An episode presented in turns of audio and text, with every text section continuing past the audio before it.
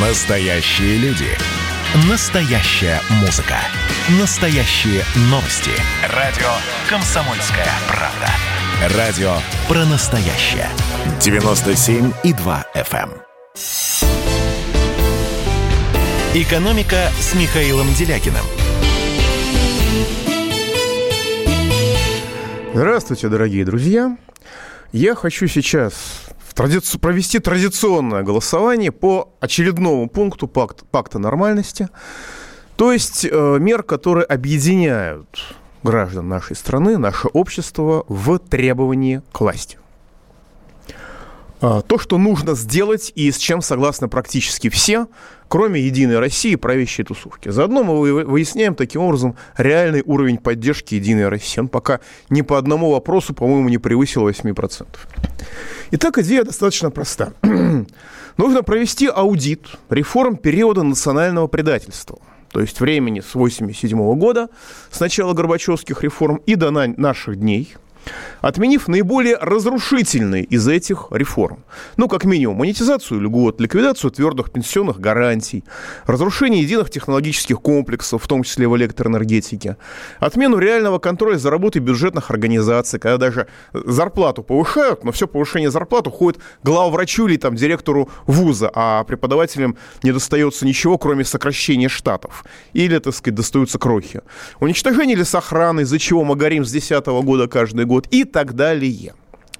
Вот если вы считаете, что нужно провести аудит реформ периода национального предательства, отменив наиболее разрушительные из них и наказав их авторов и их исполнителей, звоните, пожалуйста, 8 495 637 65 19. Последние числа 19. Если вы считаете, что этого делать не надо и нужно оставить все как есть, звоните 8 495 637 65 18. Последние числа 18. То же самое в WhatsApp. Значит, э, если вы считаете, что нужно провести аудит реформ эпохи национального предательства с отменой наиболее разрушительных реформ наказания их исполнителей, 8 967 297 02, пишите «да». Если вы считаете, что этого не нужно, 8 967 297 02, пишите «нет». Голосование продолжается. Ну, а сейчас я хочу с вами поделиться шоком, буквально шо- то, то, что меня погрузило в шок, а, потому что я такого не ожидал. Я весь день Победы прошел, провел в шоковом состоянии, в таком достаточно сметенном. Перед Днем Победы вечером, в субботу, я провел стрим. Это на Ютьюбе, вы впрямую общаетесь со своей аудиторией. На канале Делягин ТВ у меня стримы проходят. И, естественно, это был предпраздничный стрим, но я всегда провожу по техническим, по, по текущим вопросам, и люди, естественно, не делятся там переживаниями, а задают практические вопросы. Или что-то высказывают. Знаете, было дикое количество высказываний, а, которых я раньше не слышал которых я стал слышать где-то, наверное, с полгода назад, не больше. Высказывание такое. Да, День Победы – это прекрасно, но мои предки сражались не за это. И дальше конкретный пример несправедливости. Ну, вот, например, пример. Обнинск. У девочки, или там у девушки, не знаю, или у женщин, не знаю, мама работает на заводе Ермолина. Они там производят замороженные полуфабрикаты. И эта девушка или девочка, или женщина пишет, а вы знаете, вот мои предки точно, как бы вот как быть с этим, что моя мама работает 7 дней в неделю по 12 часов, работа только стоя, присаживаться в течение 12 часов запрещено, и она приходит домой с чудовищными кровопотеками на ногах. Ну, согласитесь, я, я допускаю, что здесь есть некоторое преувеличение. Да, может быть, не 7 дней в неделю, может быть, все-таки 6 дней в неделю, может быть, когда-то работают не по 12 часов, а по кзоту. Не знаю. Не знаю. Но вот этот вот простой вопрос. А вот э, а для меня этот вопрос очень чувствительный, потому что у меня э, деда так пытали в 1938 году. Это называлось выстойка, когда человек стоит, пока не упадет, а потом его ставят обратно. И на ногах просто лопаются сосуды. Вот. И э, это была пытка во время большого террора, во время Ежовщины. А сейчас выходит, это нормальные трудовые будни. Когда его выпустили, он там, так сказать, его лечили долго после этого. А сейчас я подозреваю, что сотрудников завода Ермолина в Обнинск никто не лечит, и даже не пытается. Это не пытка, это норма жизни сегодняшнего дня. Это нормально или почти нормально, хотя здорово напоминает убийство. И э, даже если этот конкретный пример неправилен, я надеюсь, что сейчас напишут нам из завода Ермолина с воплем, что это все не так, это клевета, это диверсия конкурентов и так далее. А, хотя я думаю, что напишите, пожалуйста, 8 967 297 02, WhatsApp, Viber и Telegram, кто тоже работает в нечеловеческих условиях труда или, по крайней мере, в опасных условиях труда. Ну, шахтеры, само собой. Журналисты, которого заставляют иногда писать черти что тоже, само собой. Вот. И э, второй вопрос, который меня шокировал. Скажите, пожалуйста, спрашивают люди, а вот эта вот ситуация, это уже фашизм? Или еще нет? Нам тут из каждого утюга рассказывают, что 76 лет назад наши предки победили фашизм, мы этому очень радуемся. Но скажите, пожалуйста, а вот наши сегодняшние будни, это уже фашизм или еще нет?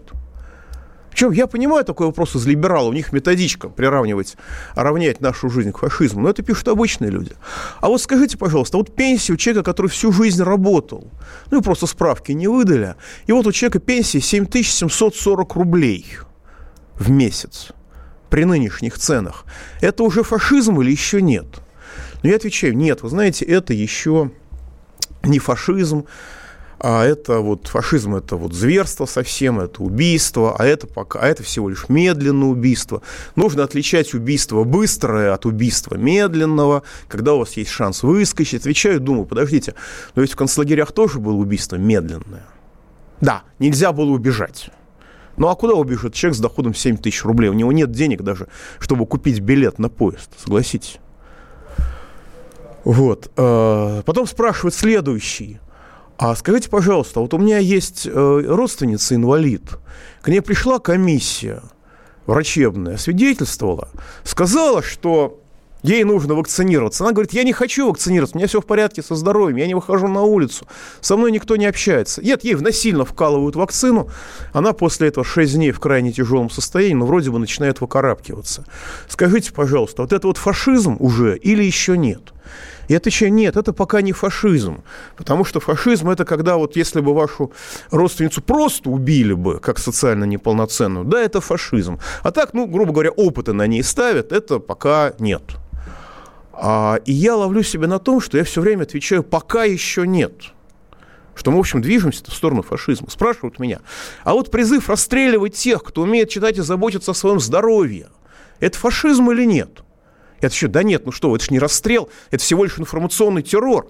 Ну, вспоминаю, да, да. А это э, у нас инф... один из топ-менеджеров крутейшего государственного информационного агентства призывал относиться к тем, кто заботится о своем здоровье, умеет читать, поэтому не спешит вакцинироваться, пока трех лет не пройдет, как положено, испытание вакцины, а, призывал относиться к ним как к дезертирам во время войны, ну, по-русски расстреливать. А моя семья, если, надеюсь, вы уже поняли, 1937 год помнит неплохо. И когда меня призывают расстреливать, да, я, так сказать, чувствителен к этим призывам. И я говорю, да, пока еще не фашизм, но как-то я уже уверенность начинаю терять. А потом мне спрашивают, а вот у нас тут такой есть доктор Мясников, вот такой эстрадный доктор сейчас, а, вот, как Елена Малышева примерно так же. А, вот он считает, что люди это стадо – это коровы, и что нужно принудительная вакцинация. Это фашизм или нет? Я говорю, да нет, еще нет, конечно же. Потом лезу, значит, еще это интервью, да, это интервью Соловьеву, всем рекомендую прочитать. Человек выступает за принудительную вакцинацию. Ну, во-первых, мы сегодня из слов Путина узнали, что у нас уровень вакцинации 14,7%, потому что 21,6 миллиона человек от 146, это 14,7. А товарищ Мясников циферку, единичку потерял, судя по всему. У него 4,8% вакцинация. Это большой позор по сравнению с Израилем, с Лондоном, э, так сказать, и, в общем, с, с развитыми странами, где процесс вакцинации выше. И поэтому нужно вакцинироваться всех. Он, он такой, это позор на фоне других стран. Да, а если в других странах евреев начнут сжечь, мы тоже должны будем их сжечь, как 80 лет назад, чтобы, так сказать, не от не, не, так сказать, на фоне других стран не, так сказать, не выглядеть бледно по этому показателю. И вот за, человек за, за принудительную вакцинацию. Причем совершенно серьезно говорит, что, конечно же, вирус будет мутировать. И сейчас прививка покрывает. Сначала он говорит все, существующие мутации вируса, потом говорит уже о 80-90-х в том же предложении. А, но а, вирус будет мутировать, и поэтому нужно вакцинироваться, простите. То есть у человека отключена полностью логика, он даже не думает о том, что а, как бы вирус будет мутировать, значит, поэтому есть вероятность... Это особенность коронавируса, он мутирует стремительно. Значит, есть угроза того, что он станет, э, так сказать, уже пробивать существующую вакцину. Но нет, вирус будет мутировать, и поэтому вы должны вакцинироваться. А, говорит об анафилактическом шоке совершенно спокойно. А, призывает, что люди, которые не вакцинировались, призывают, чтобы им запрещали летать в самолетах и пользоваться рестораном, потому что ему неудобно носить маску. Но, простите, у нас на улице не нужно носить маску. Я думаю, что он, как врач, знает, что не нужно носить маску нигде, кроме места скопления потенциальных больных, то есть нигде, кроме поликлиник и больниц.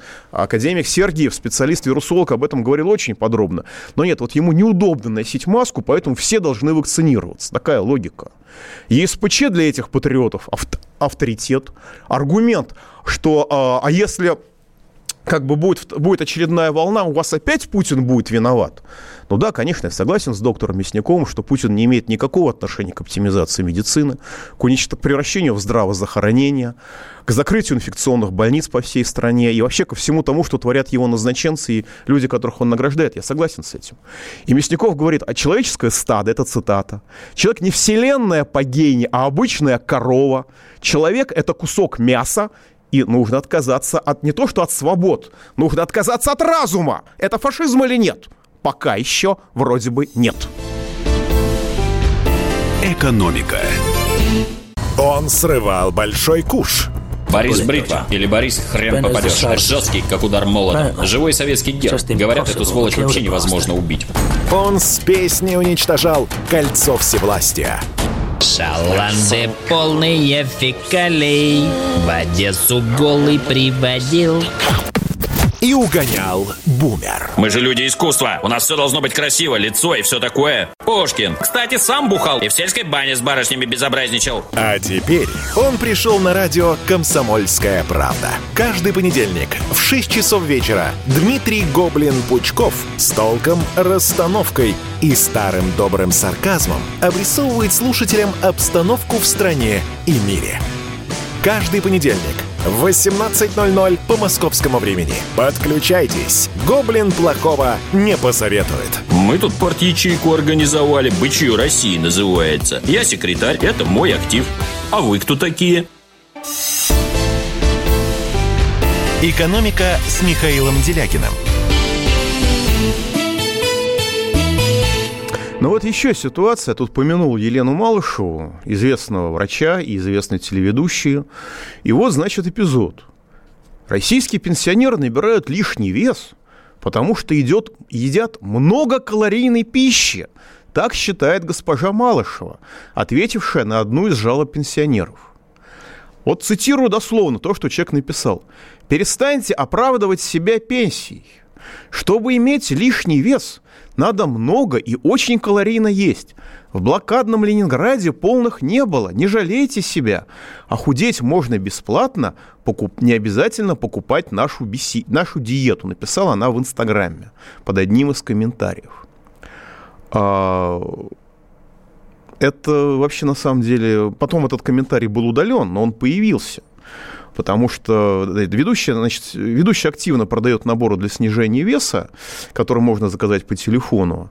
Это реклама в Инстаграме, и пользователи соцсетей, а, в общем-то, возмутились этим высказыванием в адрес пенсионерки. А теледоктору предложили самой питаться на 8 тысяч рублей или уехать жить в Америку. Но я просто э, шокирован этим, потому что, понимаете, люди действительно, если вы будете есть на мало денег, вы будете есть калорийное. То есть вы будете есть пищу нездоровую, вы будете жить, грубо говоря, не на макарошках, вы будете жить на макаронах, на дошираке, в который непонятно, что сыпет.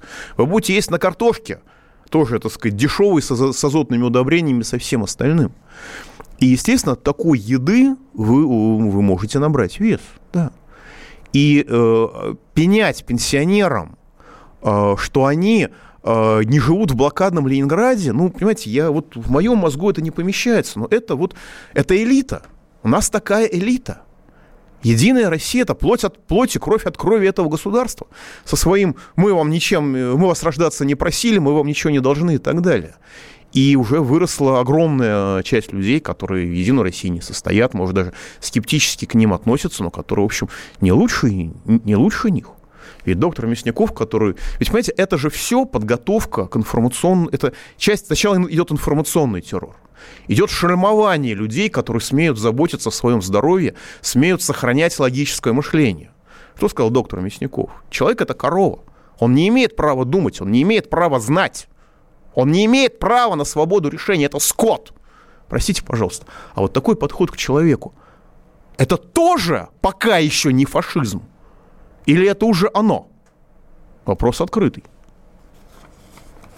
И о, о том, что у нас реально сейчас происходит с медициной, в каком состоянии находится медицина, вот эти вот коронабесы и коронолюбы, вакцинаторы, оптимиза... бывшие оптимизаторы медицины, которые переквалифицировались вакцинаторов мгновенно, ну и свеженькие вакцинаторы. Я надеюсь, все-таки Мясников не агитировал за сокращение коек. Вот, э, вот реальная ситуация. В условиях коронабесия э, в Псковской области закрыли инфекционную больницу в Невельском районе в октябре месяце, пообещав все блага, естественно, сразу местным жителям. Местные жители, ну, как бы решили начальству поверить. И вот, значит, диалог э, в соцсетях с вице-губернатором Псковской области. 28 апреля человек пишет, здравствуйте, медицинский автобус, на котором возили людей в больницу из сельской местности, прекратил свою работу. Почему? Почему в поликлинике не было объявления об этом автобусе? Было только в декабре в газете один раз написано и в интернете, и все. Почему так? То есть людей лишили возможности доехать до врача, отменив медицинский автобус. Вера Емельянова, вице-губернатор Псковской области, отвечает, ну, единорос, судя по всему. Медицинский автобус отменен в связи с невостребованностью. Количество пациентов составляло не более трех человек в неделю. Возобновление работы медицинского автобуса возможно при наличии спроса на данный вид услуги и загруженности автотранспортного средства не менее чем на 30%. Кавычки закрываются. Человек задает резонный вопрос. А три человека – это вам не люди – а вы знаете, что об автобусе мало кто знал. То есть госпожа Емельянова никому про этот автобус, так сказать, людей не информировала. А вы знаете, что об автобусе врачи пациентам вообще почти не говорили. А вы знаете, что об автобусе в поликлинике не было даже никакого объявления. Но не всех читают газету «Невельский вестник», и не все имеют доступ в интернет. На переговорах наших, когда закрывали, как я понимаю, инфекционную больницу, вы обещали, что найдете нам врача-инфекциониста. Где он? Где наше инфекционное отделение? Автобус отменили. Вы просто издеваетесь над людьми. Ответ – молчание. Ответ – молчание. Вот простой вопрос. А вот это, вот, в год 76, 76-летия победы над фашизмом, это победа фашизма или пока еще нет – но я каюсь, я тоже написал женщине, что это пока еще не победа над фашизмом. Я там некоторым отвечаю в Ютьюбе на камеру, а некоторым, так сказать, пишу ответы, что нет, это пока еще тоже не фашизм, потому что они хоть изображают хоть какую-то заботу. Немцы во время оккупации, они не изображали заботу, они просто расстреливали всех.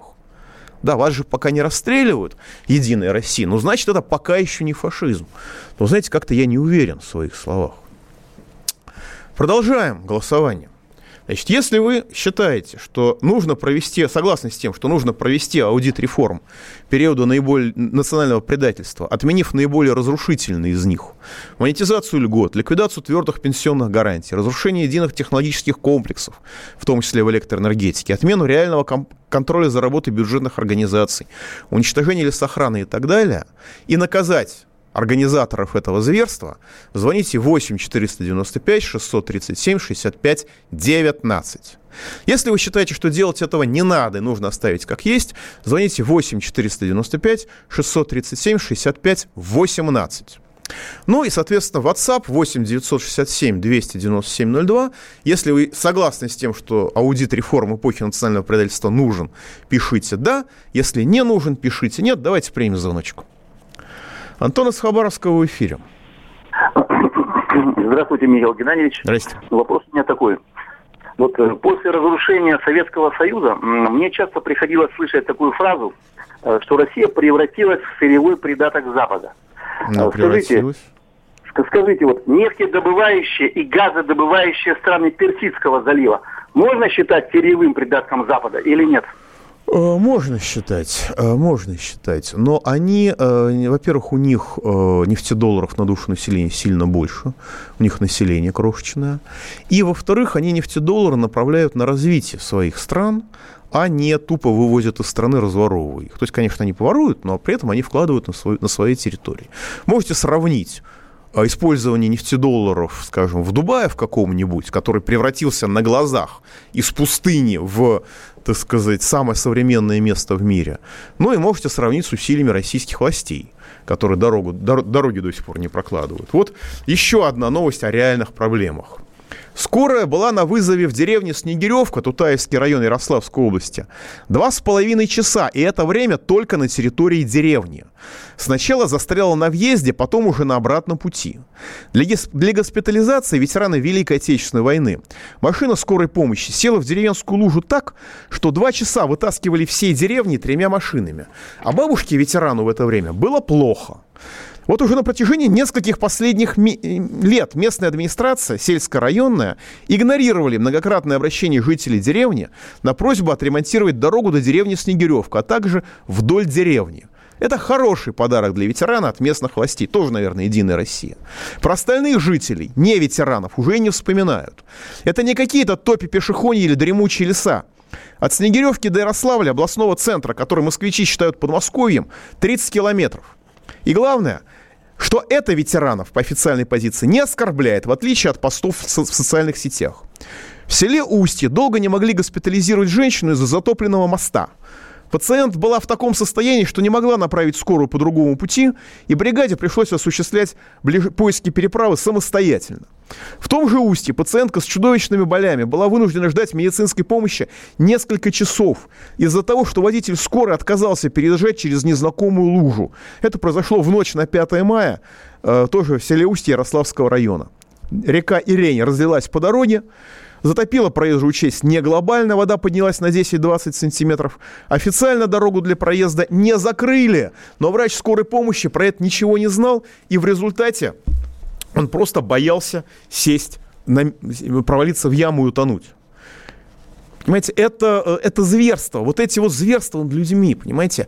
Если э, об этом говорить, э, вот вопрос, а это фашизм или нет – и приходится отвечать, да, это не фашизм, но это пока еще.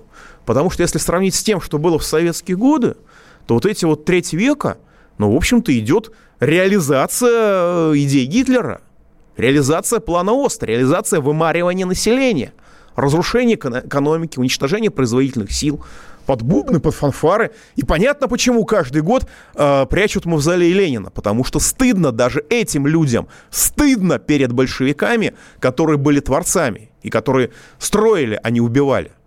Давайте еще звоночек примем. Евгений из Белгородской области. А, добрый день, Михаил Геннадьевич.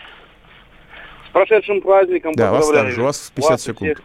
Ну, хотел дополнить картину борьбы с ковидом как у нас ведется в Белгородской области все. После послания президента взят был курс на тотальную вакцинацию населения. Вот, и приказ до 15 мая все школы, больницы, все учреждения, где работают с людьми, вакцинировать. Проверок здоровья ни у кого, никаких диагностик не проводится. Медотвод людям, больным с хроническими болезнями, людям не дают. Да, понятно. Спасибо большое. Вопрос, это фашизм или пока еще нет? Я думаю, что доктору Мясникову это очень понравится. Пауза будет короткая, не переключайтесь. Занимательный факт про Надану Фридрихсон. Она лучше всех готовит человечество к непредвиденному. Суперлуния будет, друзья мои. Так что держим себя в руках, в штанах, в ботинках. Второй занимательный факт про Надану Фридрихсон. Она мастер репортажного жанра. Дмитрий Пучков на полном скаку тормозит оппозиционные движения в России. Каждый понедельник и вторник 6 часов вечера по московскому времени слушайте многогранную Надану Фридрихсон и ее звездных соведущих в прямом эфире. Вот мы дружной компашкой на радио «Комсомольская правда» будем для вас вещать. «Экономика» с Михаилом Делякиным. Ну вот, дорогие друзья, ведь слышали сейчас объявление? Всей страной собираем смс-ками деньги на спасение жизни и здоровья детей. В то время, когда в федеральном бюджете, по официальным отчетам, без движения лежит более 16 триллионов рублей. Это фашизм или пока еще нет? Вот спасти девочку могут только немецкие врачи. Как я понимаю, российские врачи в данной сфере истреблены как класс, как по плану ОСТ. Это фашизм или пока еще нет? Вот история мне вчера буквально рассказали питерские врачи, я сейчас много с врачами общаюсь, в связи с этим коронабесием, с очередной волной вакцинатор, вакцинаторства и, так сказать, с разжиганием ненависти, тотальным разжиганием ненависти к, люди, которые смеют, к людям, которые смеют заботиться о своем здоровье и при этом умеют читать. Институт травматологии имени Вредена э, в Санкт-Петербурге. В марте прошлого года, когда появились первые заболевания, их просто закрыли. Там заперли людей, разгвардии в, э, в здании. 300 человек медицинского персонала, 500 человек больных. Потому что там несколько человек заболело коронавирусом. Несколько человек. Их просто там заперли. Окружили, ну, по принципу, по принципу доктора Мясникова, человек это скотина, да, это не, не, не люди, это скот, да, и к ним нужно относиться соответствующим образом. А надо сказать, что это институт э, травматологии в инфекционной больнице, это почему одичалые уничтожают инфекционные больницы, не понимая, а, что это такое. Инфекционная больница – это сложное инженерное сооружение. Там отдельная вентиляция, чтобы человек, который лежит в одной палате, не заразил всех остальных. Там сложная система шлюзов, это сложное даже архитектурное сооружение. Даже по архитектуре это сложно. И обычную больницу переоборудовать, тем более, как у нас сейчас выставочные залы переоборудуют под ковидарии, это невозможно. Это будет фабрика по заражению. Даже с учетом низкой, э, так сказать, заразительности, низкого, не, не, не, слабых способностей коронавируса к заражению. Людей там заперли. В результате переболели все 800 человек. Ну, или там примерно 800. Погибло в результате 4 человека. Да, то есть поставили такой натурный эксперимент над людьми. Погибло, э, причем люди ослабленные, люди после операций. А понятно, что они ослаблены, и в том числе их иммунитет ослаблен. Погибли, значит, два человека после операции, два больных, и два человека медицинского персонала. То есть смертность составила полпроцента. Между прочим, это соответствует европейским дискуссиям, какая смертность 0,17% или 0,7%. В разы меньше, чем от того же самого ротавируса. Люди просидели так больше месяца. Ну, как опять-таки мне сообщают. Вот. Переболели, повторюсь, все. Вот это вот фашизм или пока еще нет? Вот меня спрашивают, в связи с Днем Победы у людей массово появился вопрос. Вот эта вот практика повседневная, которую мы видим и слышим вокруг себя. То, что с нами делают, это фашизм уже? Или пока еще нет? Я отвечаю, это пока еще нет. Это не фашизм, это движение туда, безусловно. Вот с этим спорить нельзя. Продолжаем голосование. Если вы считаете необходимым провести аудит реформ периода национального предательства, отменить наиболее разрушительные из этих реформ и наказать виновных, звоните, если вы считаете, что это необходимо, 8 495 637 65 19. Если вы считаете, что этого делать не надо, звоните 8 495 637 65 18. То же самое голосование в WhatsApp. 8 967 297 02. Если вы согласны с необходимостью такого аудита, пишите «да». Если э, вы не согласны с таким э, аудитом, пишите «нет». Из Свердловской области безграмотный 8915 пишет, русских лишили своего государства и титульности коммуниста, товарищ Делягин, товарищ коллега. Э, распространенная легенда монархистов и либералов, э, наберите в Яндексе, почитайте выступ, выступлений, высказываний о русском народе всех руководителей партии. От Сталина, как он прижал, так сказать, тогдашних вакцинаторов, оптимизаторов, а, до, так сказать, до Черненко. Почитайте. Вы узнаете много интересного. Давайте примем звоночек. Михаил из Москвы в эфире. А, здравствуйте, Михаил Геннадьевич. Да. У меня вот такой вопрос. А, не кажется ли вам, что вот фашизм это и национал-социализм это чисто синтетические, так сказать, идеологии, созданные, так сказать, пику коммунистам? А вот вся история идет немножечко пораньше, что вот, я извиняюсь, конечно, произведение Маркиза де Сада, там сто с чем-то дней Содома, то это практически вот мы сейчас наблюдаем, как это воплощается либералами. Да, безусловно. Э, безусловно, либерализм – это древнее учение, еще бог Либера, Либерал, по-моему, греческий или римский, я не помню, был богом разврата, можно отсюда все это выводить. Да, безусловно безусловно. И даже те демократы времен Вольтера, которые, собственно, превратили в свое время либерализм во что-то респектабельное, они были людьми в массе своей крайне, скажем так, как бы сказать, аккуратно, не, некрасивыми, неаккуратными. Национал-социализм – это не синтетическая идеология, потому что он массово распространен. Скажем, у УНСО украинские националисты до сих пор переживают, потому что УНСО – это украинская национал-социалистическая организация. Вот. А, это а, идея социализма, но только для себя. Рай земной, то только для себя, для своей нации, а все остальные нации мы будем истреблять и порабощать. Это не синтетическая, это такая коренная идеология для некоторых, скажем это так. Давайте еще звоночек примем. Илья из Вологды, вы в эфире. Алло, здравствуйте, я из Вологды. Да. И, и, вот, здравствуйте. Такой вот вопрос. Вот смотрите, я лежал в декабре месяце с ковидом. И вот я пролежал почти что месяц. Вот в этой больнице не было ни э, тумбочек. Пять э, коек и три тумбочки. Раз. Одеял не было теплых. Понимаете, я мерз ночами. Это, конечно, настоящий фашизм. И куда они нас приведут? Понял, спасибо большое. Безусловно, ведут они нас именно в этом направлении.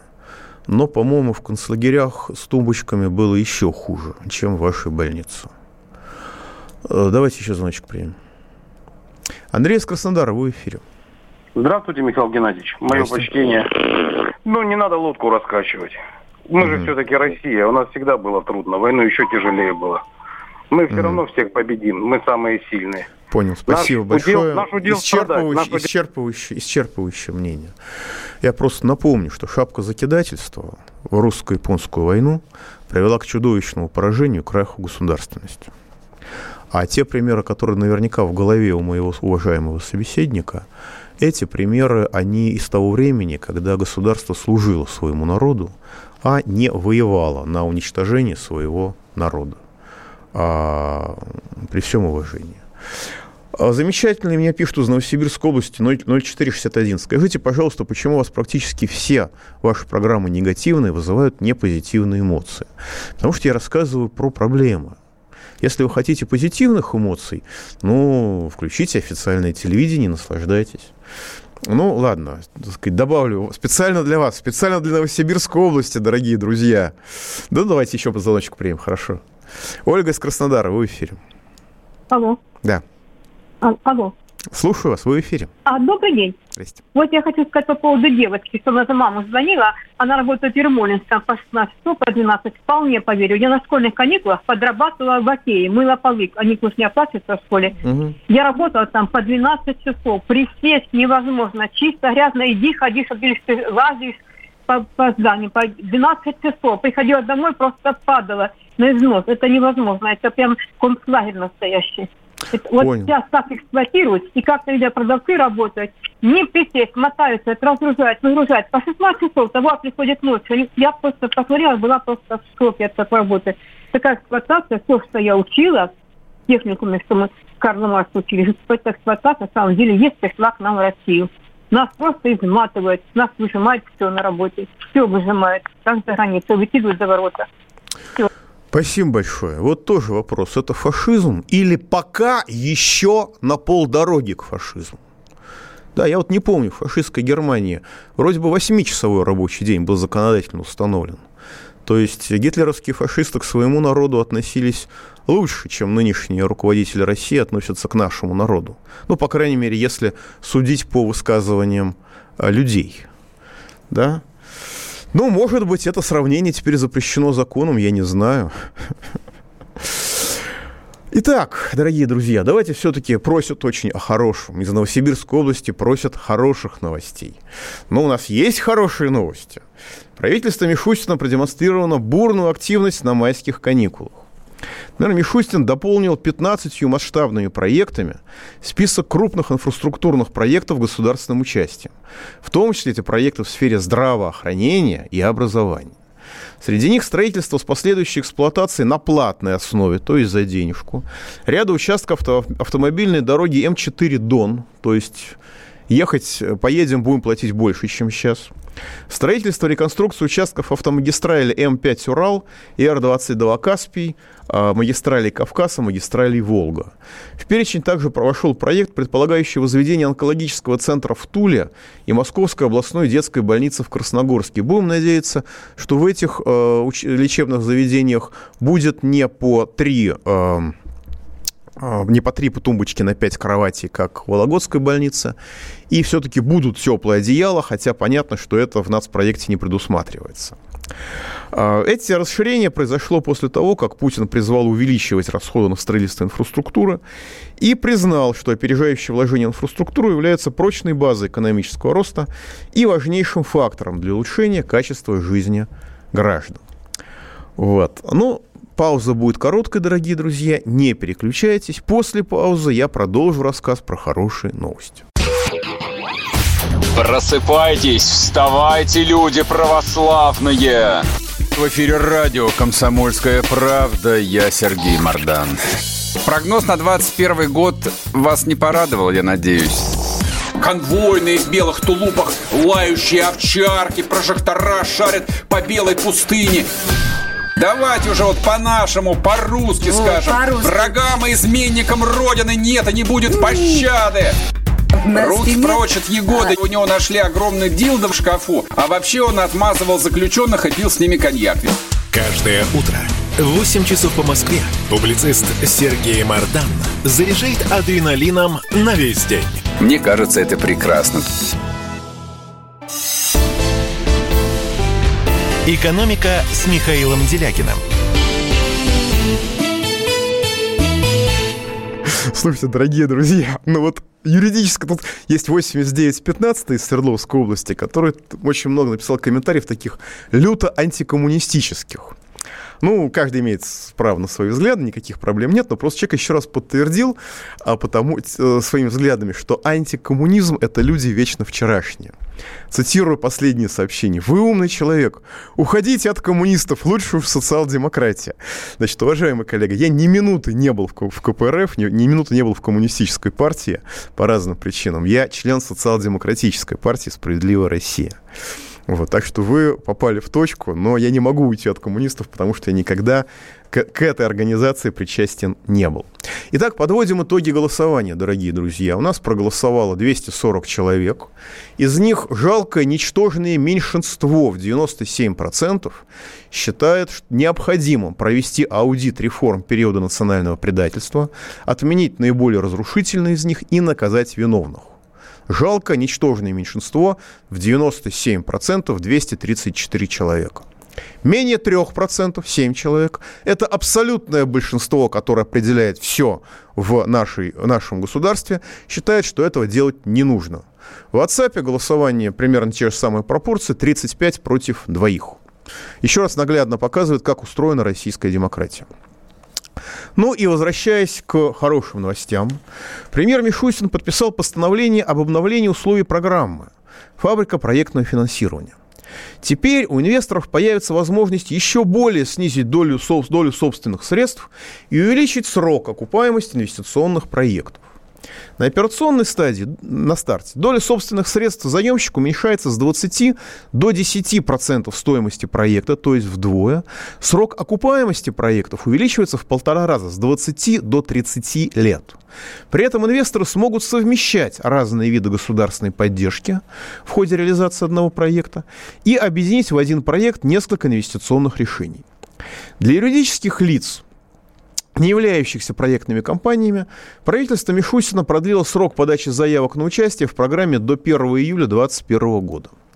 Оператором программы, координирующим ее работу и проводящим отбор и экспертизу проектов, является госкорпорация РФ. В ее портфеле уже более 40 инвестпроектов, более чем на 3,5 триллиона рублей. Сейчас одобраны 14 проектов на 1 триллион рублей общей стоимостью. Договор о синтезированного займа подписано по 11 из них из них. Крупнейшими стали возведение горно-металлургического комбината в Забайкалье, строительство установки по производству серной кислоты и олеума, то есть концентрированной серной кислоты, в Самарской области, строительство третьей очереди производства метанола в Тульской области. В 2021 году планируется рассмотреть еще 8 потенциальных проектов более чем на 600 миллиардов рублей. Так что правительство Мишустина в общем и целом работает. Другая новость. Утвержденная правительством Мишустина дорожная карта позволяет завершить ускоренную догазификацию уже газифицированных населенных пунктов до 2023 года. Планируется создание единого оператора газификации, который станет центром ответственности от магистрального газопровода до, до участка, планируется открытие единого окна для подключения, разработка и внедрение единых стандартов строительства газораспределительных сетей. Странно, выходит, что их до сих пор нету. Эти меры помогут выполнить поручение Путина об ускоренной догазификации к 2023 году и довести газ до границ участков населенных пунктах, газификация которых уже состоялась. То есть не по всей стране, как некоторым послышалось, а именно там, где, в населенных пунктах, которые уже газифицированы. Да? В этих масштабах до 2023 года это можно сделать легко, решение правильное.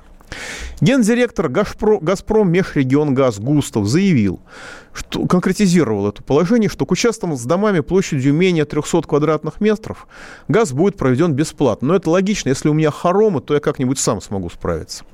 Проведение газовой сети внутри своего участка каждый потребитель будет оплачивать сам. Это пугает, потому что возможно, что центр, так сказать, прибыли «Газпрома» будет перенесен туда – Бесплатное подключение коснется потребителей, чем, чей максимальный часовой расход газа не превышает себе кубометров, но ну, это нормально, а их участок расположен не более чем в 200 метрах от газораспределительной сети.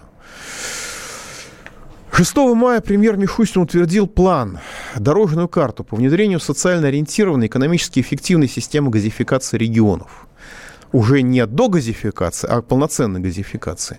И, и указал, что к 30 году, то есть за 9 лет, за 8,5, уровень газификации российских регионов вырастет более чем на 10 процентных пунктов и достигнет 82,9%. Ну, действительно, у нас есть регионы, которые выгодно не газифицировать, а отапливать углем. Просто там нужно внедрять современные технологии сжигания угля, чтобы не засыпало черный, так сказать, черным, черными выхлопами весь снег, как вокруг котельных обычно бывает. Кроме того, Мишустин подписал постановление о совершенствовании механизмов биржевых торгов бензином и дизелем.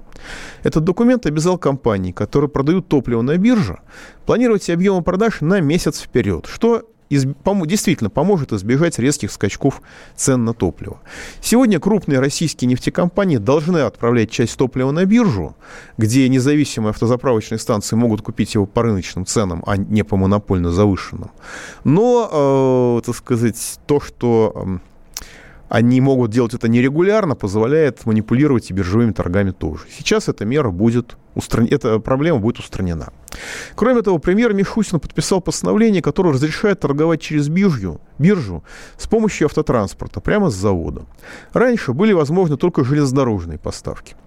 Это позволит отгружать больше нефтепродуктов, и, кроме того, сейчас даны гарантии, что реализованное на бирже топливо дойдет до пунктов, где покупатели забирают товар. А, надо сказать, что с 1 мая в России начал работать скорректированный, механизм, скорректированный так называемый демпферный механизм в нефтяной отрасли. После скачка цен на топливо в марте правительство Мишустила, Мишустину увеличило размер выплат нефтекомпаниям на поддержку, на поддержку нефтеперерабатывающих заводов. В силу налогового маневра нефтеперерабатывающие заводы убыточны, ну и для того, чтобы они не завышали цены слишком сильно, пытаясь перестать быть убыточными, размер выплат так сказать, компенсации увеличен. А, через корректировку демпфера с 1 мая нефтекомпании получат из бюджета в 2021 году около 60 миллиардов рублей вместо 40 миллиардов, которые предполагалось. Причем половину субсидий Минфин хочет вернуть за счет повышения налога на добычу нефти. Кроме того, правительство Мишустина утвердило порядок субсидирования выдачи субсидий на сертификацию продукции на экспорт а, лекарств и медицинской продукции.